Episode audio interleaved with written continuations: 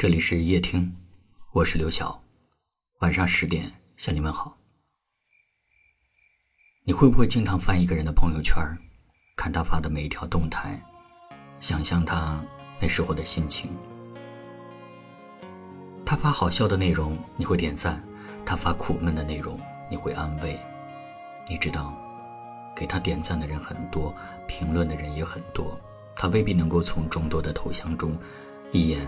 就看到你，但你对此心甘情愿，只要他的生活中曾经有你出现过的身影，这样已经很好了。有一句话说，喜欢一个人就会想方设法的打探他的消息，你会活跃在他的世界里，想尽可能的让他关注你。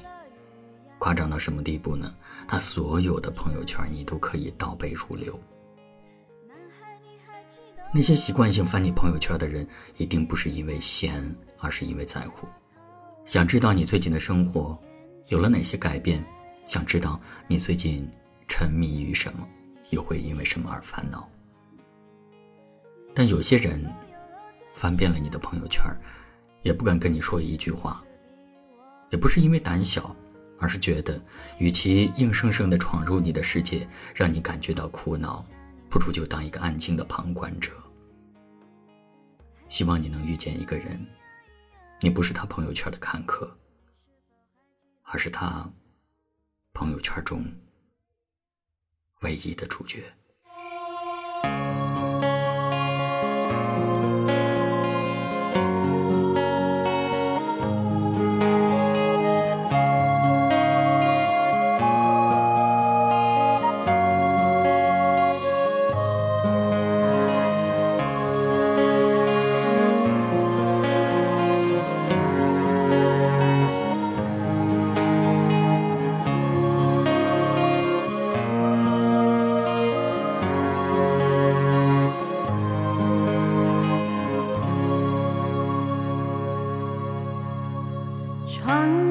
下起了雨呀，莫名又想起了你呀。男孩，你还记得我吗？那个爱哭的小丫头啊。天气